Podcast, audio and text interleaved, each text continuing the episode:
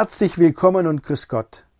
Alles bleibt anders, heißt es in dieser Predigt. Klingt so ähnlich wie Herbert Grönemeyers bewegendes Lied Bleibt alles anders.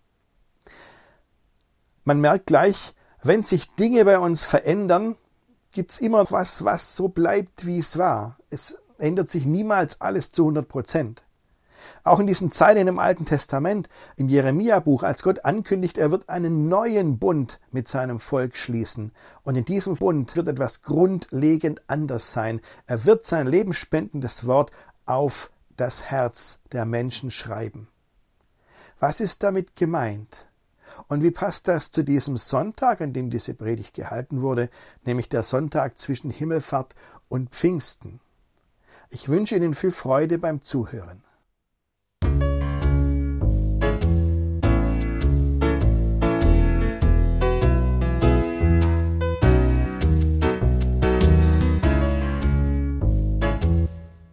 Kennen Sie die Redewendung, alles bleibt anders, liebe Gemeinde? Alles bleibt anders. Ich meine gar nicht mal dieses bewegende Lied von Herbert Grönemeyer, da hieß es, bleibt alles anders, sondern ganz normal, alles bleibt anders. Als ich das gehört habe, habe ich gedacht, das passt doch irgendwie nicht. Also entweder sagst du, alles bleibt gleich, oder du sagst, alles wird anders. Aber alles bleibt anders. Und dann habe ich weitergedacht und habe mir überlegt, na ja, da ist doch was dran. Denn oft ist es in unserem Leben so, dass eben nicht alles gleich bleibt und nicht alles anders wird, sondern manches bleibt gleich und trotzdem verändert sich was. Das ist jetzt gar nicht so überraschend. Aber umso wichtiger ist es genau hinzuschauen, was bleibt denn jetzt gleich und was verändert sich. Also es ist eine Sache, da ist man so zwischendrin, so irgendwas in der Mitte dazwischen. Das ist schon so mit dem heutigen Sonntag, den wir heute, den Gottesdienst, den wir heute feiern, den feiern wir an einem, an einem Sonntag im Kirchenjahr, der ist so mittendrin, der ist dazwischen. Wir kommen von Himmelfahrt her und gehen auf Pfingsten zu. An Ostern haben wir gefeiert, dass Jesus auferstanden ist. Und dann war Jesus von Ostern an wochenlang mit seinen Jüngerinnen und Jüngern zusammen, hat mit ihnen geredet, hat mit ihnen gegessen, hat mit ihnen gefeiert, hat sie unterwiesen. Und dann kam Himmelfahrt, der Tag, an dem Jesus ganz auf die Seite Gottes überging.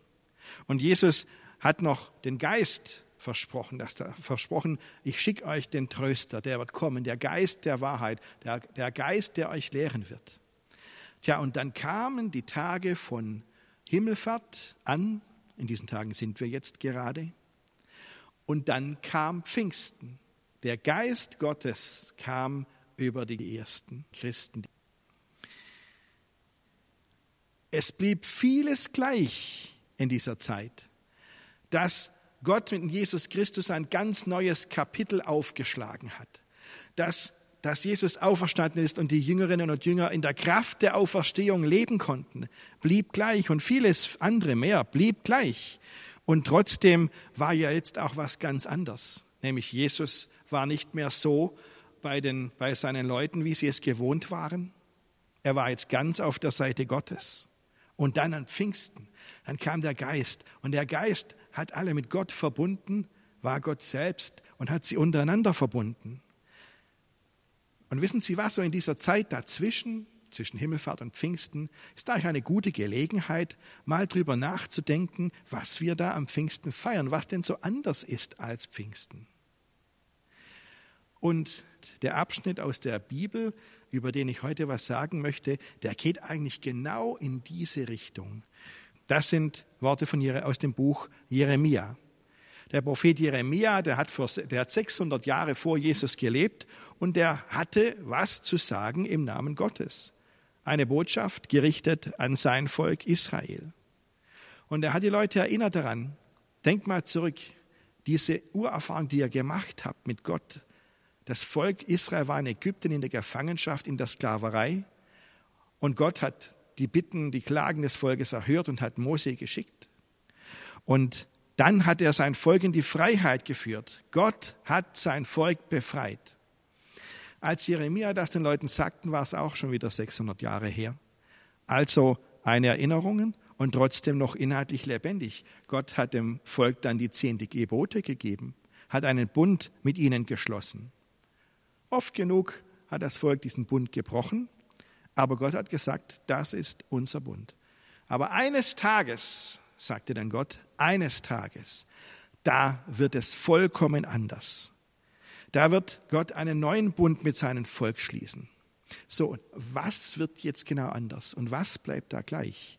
Hören Sie mal aus dem Buch Jeremia Kapitel 31. Ich lese die Verse 31 bis 34. Siehe, es kommt die Zeit, spricht der Herr, da will ich mit dem Hause Israel und mit dem Hause Juda einen neuen Bund schließen. Nicht wie der Bund gewesen ist, den ich mit ihren Vätern schloss, als ich sie bei der Hand nahm, um sie aus Ägypten zu führen. Mein Bund, den sie gebrochen haben, ob ich gleich ihr Herr war, spricht der Herr sondern das soll der Bund sein, den ich mit dem Hause Israel schließen will nach dieser Zeit, spricht der Herr. Ich will mein Gesetz in ihr Herz geben und in ihren Sinn schreiben, und sie sollen mein Volk sein, und ich will ihr Gott sein. Und es wird keinen anderen, es wird keiner den anderen, noch ein Bruder den anderen lehren und sagen, erkenne den Herrn.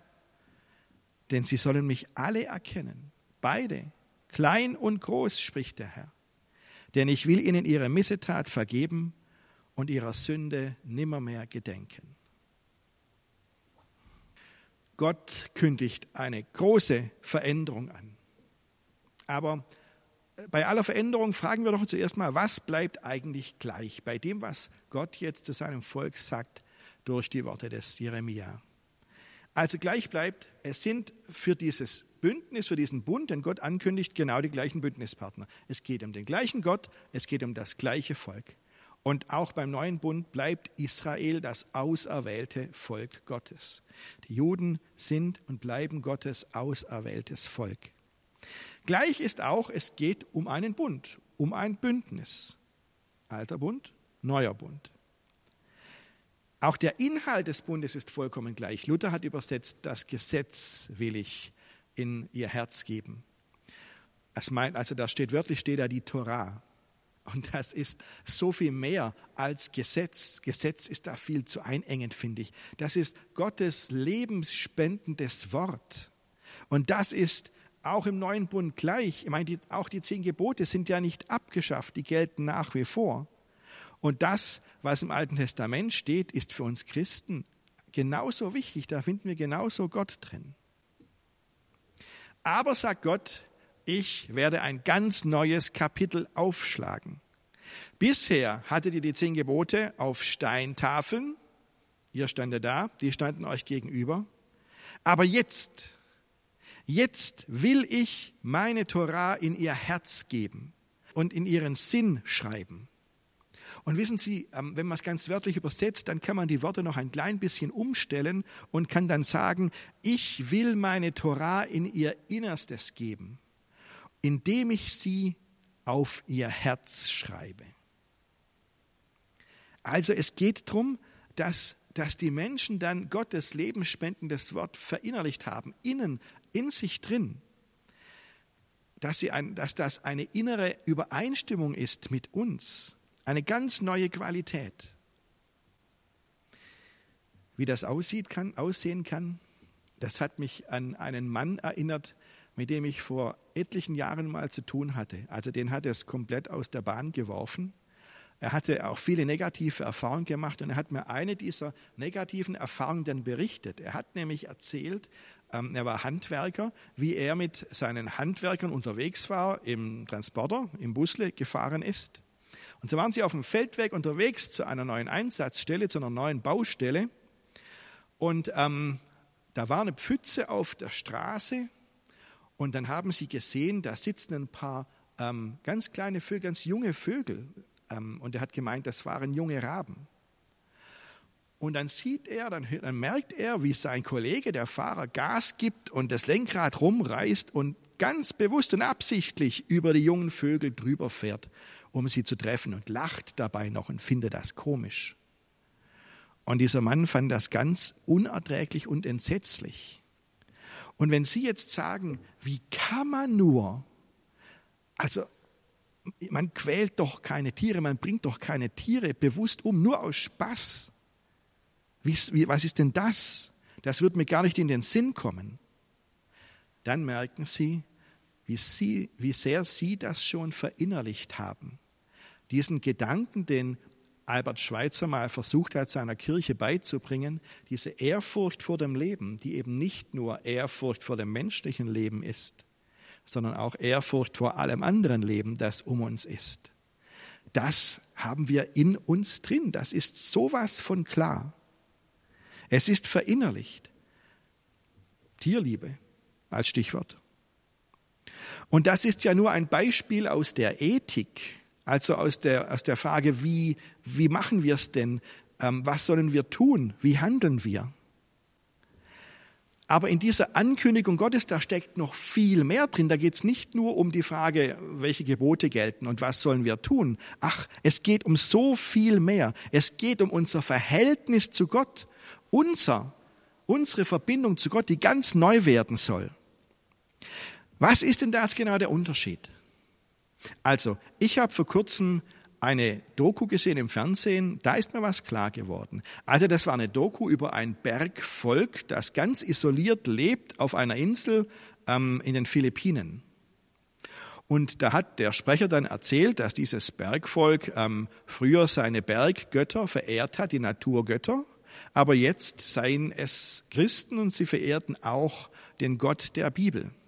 Und der Sprecher meinte dann, ähm, die haben ein ganz pragmatisches Verhältnis zur Religion. Also wenn die auf die Jagd gehen wollen, dann sagen die zu Gott, ich gehe jetzt auf die Jagd und ich bitte dich um ein gutes Ergebnis. Ich möchte ein schönes Wildschwein schießen. Bitte gib mir das. Und wenn sie dann tatsächlich ein Wildschwein erwischen und das mit ins, ins Dorf bringen, dann wissen sie ja, also diesen Gott, den muss es ja geben. Wenn nicht, dann vielleicht auch wieder nicht. Also das ist dann abhängig davon, ob ein Gebet erhört wird oder nicht. Und ähm, also ich weiß nicht, ob der Sprecher das überhaupt richtig verstanden hat, wie dieses Bergvolk glaubt, aber das klang für mich jetzt nicht so sehr nach einer inneren Verbindung mit Gott. Also da ist Gott doch irgendwie seltsam fern und seltsam fremd. Da spüre ich wenig Nähe. Ich möchte diesem Volk kein Unrecht tun. Ich weiß ja nicht selber nicht genau, wie das ist. Aber das, da scheint mir Glaube so eine Art Vertragsverhältnis zu sein. Gott, wenn du mir hilfst, dann verehre ich dich. Aber wissen Sie, da brauche ich gar nicht zu einem Bergvolk gehen auf, die, auf die Philippinen. Das gibt's doch bei uns genauso. Diese Haltung ist bei uns in unserer Umgebung, in unserer Gesellschaft genauso verbreitet. Also ähm, sehen Sie, das kommt mir so vor, wie wenn Leute ähm, Gott so ein bisschen als Paketboten sehen. Also, wenn ich ein Paket erwarte, gell, dann denke ich, wann kommt der Paketbote und bringt mir das? Und wenn ich dann das Paket in der Hand habe, freue ich mich drüber, sage zu dem Paketboten Tschüss, weil mein Interesse gilt ja dem Paket und nicht dem Boten. Also so inneres viel Interesse an dem Leben dieses Boten habe ich ja gar nicht. Ähm, wird er gut bezahlt? Hat er einen, einen anständigen Job oder zu welchen Bedingungen muss er arbeiten? Es geht mir darum, dass ich das Paket habe. Das ist vielleicht auch ein bisschen ein Problem. Das Problem mit dieser Branche. Und sehen Sie, da denke ich, manche Leute haben zu Gott genau ein solches Verhältnis. Sie bitten Gott um etwas, möchten um etwas und wenn sie es dann bekommen, dann sagen sie, guter Gott, vielen Dank und tschüss und dann denkt man nicht mehr an ihn. Aber ich glaube, so hat Gott sich das gar nicht so richtig vorgestellt. Und manchmal überlege ich mir auch, sag mal, habe ich einen solchen Glauben? Gehe ich mit Gott so um? Ist das mein Verhältnis zu Gott? Und dann schaue ich in die Bibel und da sehe ich da was ganz anderes. Nehmen wir doch mal zum Beispiel, vielleicht ein bisschen extrem, Hiob. Diese Gestalt aus dem Alten Testament, der es echt nicht gut ging. Der hat der hat ähm, seine, alle seine Kinder verloren, der hat seine Gesundheit verloren, der hat sein Hab und Gut verloren, alles weg, alles kaputt. Und er ist mächtig sauer gewesen auf Gott und hat mit Gott gehadert. Aber wenn Sie mal im Buch hier blättern und lesen, da kommt dann dieser Satz, ich weiß, dass mein Erlöser lebt. Und dann frage ich den Hiob, was meinst du mit ich weiß? Was heißt, was weißt du denn? Gott ist gerade nicht sehr freundlich zu dir. Was weißt du denn von Gott? Heißt das, irgendjemand hat es dir erzählt, dass Gott angeblich so ist? Oder du hast es mal gehört oder hast du es von deinen Eltern gelernt und glaubst es von daher? Oder sagst du, es könnte ja auch sein, dass Gott so ist vielleicht? Was, was ist das für ein Wissen? Ist Glaube denn sowas wie Wissen oder vielleicht auch nur Vermuten? Aber wissen Sie, wenn man dann weiterliest nach diesem Satz, ich weiß, dass mein Erlöser lebt, dann merkt man an dem, was Hiob sagt, ähm, in welcher Spur der ist und wie der fühlt und denkt. Denn es heißt ja da im 19. Kapitel des Hiob-Buchs, ich weiß, dass mein Erlöser lebt. Und als der Letzte wird er aus dem Staub sich erheben. Und ist meine Haut noch so zerschlagen und mein Fleisch dahingeschwunden, so werde ich doch Gott sehen. Ich selbst werde ihn sehen, meine Augen werden ihn schauen und kein Fremder. Danach sehnt sich mein Herz in meiner Brust mit jeder Faser seines Lebens ist Hiob sich gewiss, Gott ist da, auch wenn es gar nicht so aussieht. Mein Erlöser lebt und der ist da und ich werde ihn sehen. Hiob ist sich da ganz gewiss, tief innen drin ist diese Gewissheit, eine ganz tiefe Gewissheit. Und zwar nicht, weil Gott seine Gebete gerade erfüllt. Ja, eben nicht, das tut Gott ja gar nicht. Gott hört ja gar nicht auf Hiob, Zumindest empfindet das Hiob so. Ach, so schlecht wie es ihm jetzt ging, ging es ihm ja noch nie. Und trotzdem sagt er, ich weiß, dass mein Erlöser lebt. Früher, früher hat Hiob mit Gott gute Erfahrungen gemacht. Aber jetzt gerade, jetzt fragt er Gott, wo bist du? Und was soll das bitte? Was tust du mit mir? Sehen Sie, und ich glaube, so fühlt sich das an. So fühlt sich das an, wenn Gott sagt, ich habe mein lebensspendendes Wort auf ihr Herz geschrieben. Glauben, das ist nicht so was wie auf den Paketboten warten. Aber wenn er weg ist, hat man das Päckle und die Sache ist erledigt. Sondern Glaube, das ist, das ist tief in uns drin, dieses Wissen, ich weiß, dass mein Erlöser lebt. Diese Gewissheit, Gott ist da, auch wenn er meine Gebete nicht erhört und auch wenn mir es nicht gut geht. Trotzdem ist Gott da. Das ist diese, dieses Glauben ganz tief drin, wenn Gott das ins Herz geschrieben hat. Glaube, das ist eine ganz persönliche Beziehung zu Gott, so dass man zu Gott du sagen kann. Du Gott, du und ich, wir beide und alle, die meine Geschwister sind, gehören zusammen. ich, mit Gott kann man reden und ich weiß selber und ich habe selber erlebt. Manchmal ist es echt schwer und man hat es schwer mit Gott. Und man, man denkt dann, ich weiß gar nicht mehr, woran ich mit dir bin, Gott. Ich stoche im Nebel.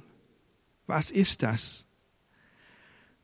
Aber ich habe gute Erfahrungen mit Gott gemacht. Sie haben sicherlich auch viele gute Erfahrungen mit Gott gemacht. Und ähm, dann ist es auch in schweren Zeiten so, dass man diese Worte vom Psalm 27 sagen kann, der Herr ist meines Lebens Kraft, vor wem sollte mir grauen? So stellt Gott sich also Glaube vor. Aber jetzt heißt es ja in diesen Zeilen im Jeremia-Buch, eines Tages, es wird die Zeit kommen, da wird es so sein. Sind wir da schon? Oder sind wir auch hier irgendwie dazwischen, mittendrin? Also ich würde sagen, wir sind dazwischen. Denn diese volle Erkenntnis von Gott, so wie es in diesen Zeilen im Jeremia-Buch beschrieben wird, keiner wird mal den anderen fragen oder sagen, erkenne den Herrn, erkenne Gott, denn alle erkennen Gott. Ähm, ich glaube, da sind wir noch nicht. Paulus hat mal geschrieben, unser Wissen und unsere Erkenntnis ist Stückwerk. Wir sind noch nicht am Ziel. Also, wir sind noch auf dem Weg. Der neue Bund ist noch nicht vollendet. Aber Gott hat einen Riesenschritt getan. Wir leben bereits in diesem neuen Bund. Gott hat mit Jesus Christus dieses ganz neue Kapitel aufgeschlagen. Beim Abendmahl hat Jesus über sich selber gesagt, Das ist mein Blut des neuen Bundes, das für euch und für viele vergossen wird zur Vergebung der Sünden. Ein neuer Bund in Jesus, und das ist eine neue Qualität der Gottesbeziehung, auf euer Herz geschrieben. Gott verändert uns von innen heraus. Er verbiegt uns nicht dabei, sondern er erneuert uns. Er macht alles neu in uns drin. Wenn Sie jetzt sagen, will ich auch, was muss ich tun? Dann ist meine Antwort, nichts. Gar nichts müssen Sie tun. Gott hat ja nicht gesagt, jetzt schreib aber mal meine Torah in dein Herz und leg sie in deinen Sinn. Nein, Gott hat ja gesagt, ich schreibe mein lebensspendendes Wort auf dein Herz und lege es in dein Innerstes. Ich, sagt Gott, nicht wir müssen hier was tun, Gott tut etwas. Und das Einzige, was unsere Sache ist, das ist Gott zu bitten und zu sagen, Gott, mach das. Gott, mach das bei mir. Und wenn du es schon gemacht hast, mach's wieder und mach's immer wieder neu. Lass es wieder Pfingsten werden. Schreib dein lebensspendendes Wort auf mein Herz. Erneuere mich von innen heraus und lass deinen Geist in mich kommen. In uns alle. Das ist Pfingsten. Wir bitten darum, dass Gott sein lebensspendendes Wort in unser Herz schreibt, ganz neu nochmal schreibt, dass er uns seinen Geist schenkt. Nichts ist perfekt, nichts ist völlig problemlos. Wir sind so mittendrin. Alles bleibt anders. Aber Gott hat schon angefangen.